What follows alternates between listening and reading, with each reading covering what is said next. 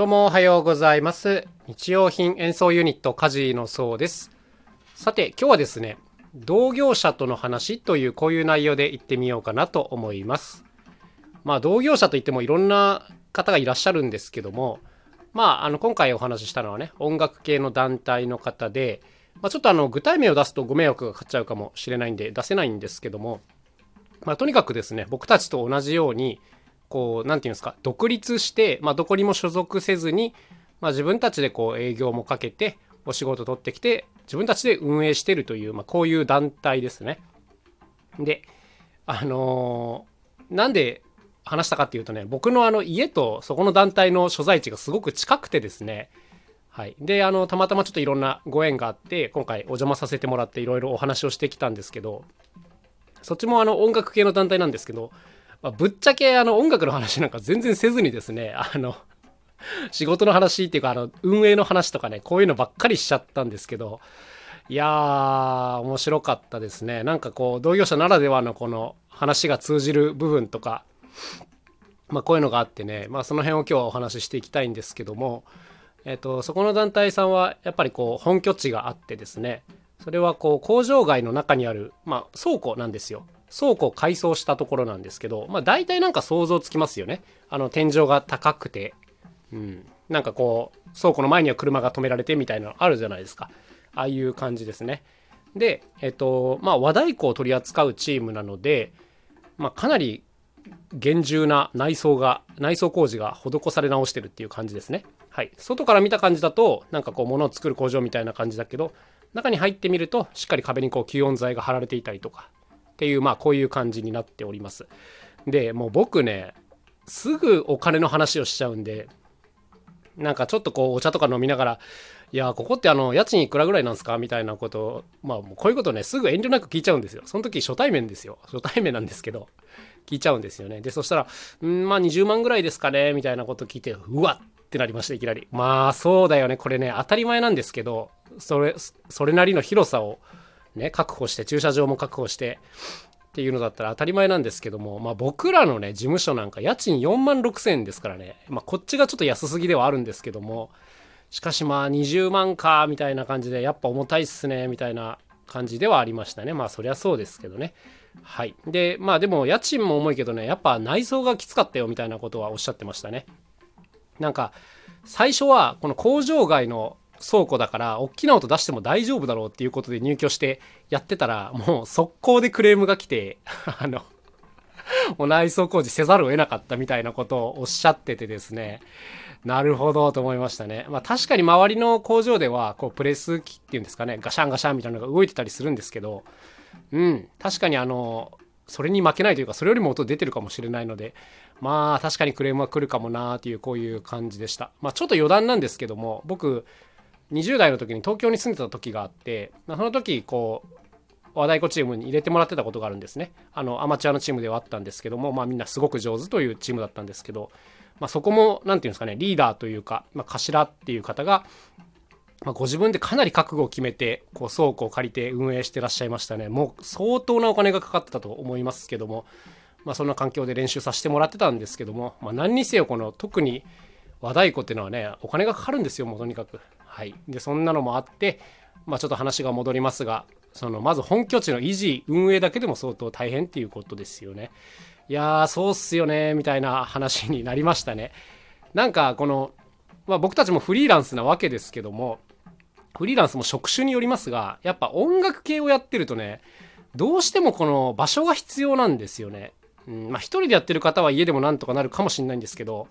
まあ、団体でやる場合とかね道具が多いとか大きいっていう場合は必ずこういった場所が必要になるんでもうこれ家賃がとにかく重いんすよね。すげえわかると思いました。はい。まあこんなところからスタートして、まあ、そこのチームは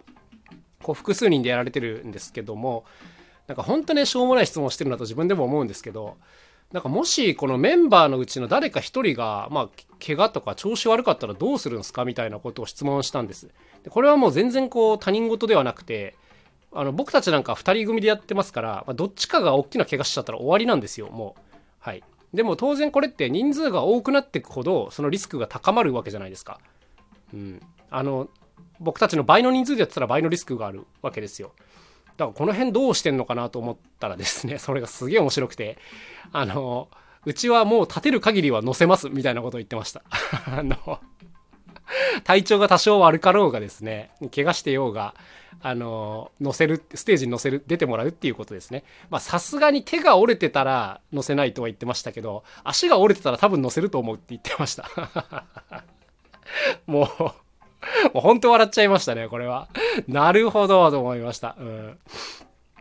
そう、やっぱりその、もともとその人数で想定されてプログラムも全部組まれているから、まあ、急な変更っていうのはやっぱり難しいっていうのが、そもそもなところと、まあ、契約した時点でやっぱ何人でやるっていうのが契約条項に入ってるから、うん、まあ約束は守らなきゃダメですねみたいな。で、まあどうしてもっていうことであれば、まあなんか1曲だけ出すとか、まあ工夫はしますが、まあとにかく立たせますみたいなことは言ってて。これめっちゃ勉強になりましたね。なるほどと思いましたね。はい。まああのこの僕もトークたくさんしてきましたけども、前どっかでね、調子が悪かったらステージには乗らない方がいいみたいなことを喋ったことがあったんですよ。お客さんががっかりしちゃうからね。うん。だけどこういう考え方もあるんだなと思って。いやー、すごい勉強になりましたね。面白かったですね。はいはいはい。まあ、あとはそうですね、その普段の営業方法とかもいろいろ聞きましたね。まあ、そこの団体の方は学校公演とかもたくさんやってらっしゃるんで、学校公演とかどうやって取っていくんですか？みたいな、こういう、なんていうんですか、すごい大事なところをもうぶっちゃけて聞いてしまったりしていました。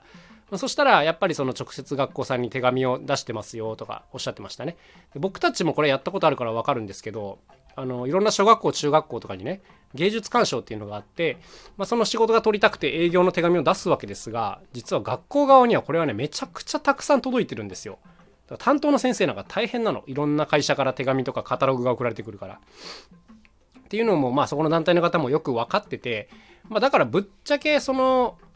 手紙とかで取ってもらえる確率っていうのは低いんですけどまあただねすごくたくさん送ってもまあ2箇所ぐらい取ってもらえればもうそれでペイしちゃうのでまあまああの全然やってますよっていうことはおっしゃってましたね。で外注でやってるっていうことをね言ってました。最初は自分たちでやってたけどあまりにも大変なのでもう外注するようになったんでこれもね気持ちめっちゃわかるわと思ったんです。一回僕たちもそのチラシを作って何百1000近かったのかなっていうところにこう送ったことがあるんですけどももう全然ダメだったんですよその時。であまりにこうたくさんの手間がかかるのとその反応率の低さにショックを受けまして まあそれからちょっとやんなくなっちゃったんですけども、まあ、改めてこう確かに12箇所取ればペイできるんだよなっていう感じなのでねちょっと今年からまた外注でやってみるかなっていうことも思いましたね。いやだから何て言うんですかその手紙単体で取るというよりもやっぱりその横のつながりまあ例えば1箇所やったところが別のところにおすすめしてくれたりとかあの担当の先生がまた別のところに転勤移動になったりとかして、まあ、そっちでも呼んでくれるとかやっぱそういうのはありますねっていうことはおっしゃっててあーなんか一緒なんだなと思いました。こういう言い方はあれなんですけど、まあ、僕たちもこういろんなことを手探りでやってて本当にこれでいいんだろうかとかね、あの、もっといい方法ないんだろうかみたいなことを考えながら、こう、これをやったらきっとこれだけの成果が上がるはずだみたいな期待を持ってやって、あの、肩透かしを食らうみたいなことの繰り返しなんですけども、こういうね、先輩の話を聞いてるとね、あの、あ、やっぱみんな同じようなことをして、同じようなつまずき方してるんだなっていうのがね、分かってね、なんか、すごい嬉しかったですね、正直。あんまりこういう話できないんですよ、こう人と。うん、なんか、職種が多くの方とまあ違うっていうのもありますし、なんかそもそも自分のお金を持ち出していろんなチャレンジをしなきゃいけないんで、まあまあハイリスクなんですよね。そうそう。で、この辺の、なんていうんですかね、その処理の仕方とかいうのがね、なんかいちいちこう話が納得できて、まあめっちゃ面白かったですね。すごいあの、なんか勉強になったし、あの、年は全然違うんですけども、あの、なんか同志だなと思いました。まあ向こうはそう思ってくれてるか分かりませんが、僕個人的にはね、あの、何ていうんですか同業者ってまあライバルではあるんですけどもなんかやっぱ同じ方向向いてるなっていう感じでねすごい楽しかったですね。なんかあんまりこういう話ねミュージシャン同士でもしないんですよ。なんか営業の手紙をどんだけ送るかとかその事務所の家賃をどうするかみたいな話なんかしないしできないんですけどいやーなんか楽しかったですね。まあなんかそこのチームと今後も絡めていけたら嬉しいなと思っているんですけども。まあというわけでね今回は同業者とのお話というこういうテーマでお送りしてみました。うんなんか本当は名前出したいっていう感じなんですけども、まあ、あの、楽しかったというそんなお話でございます。それでは今日も一日頑張っていきましょう。さようなら、また明日、カジノそうでした。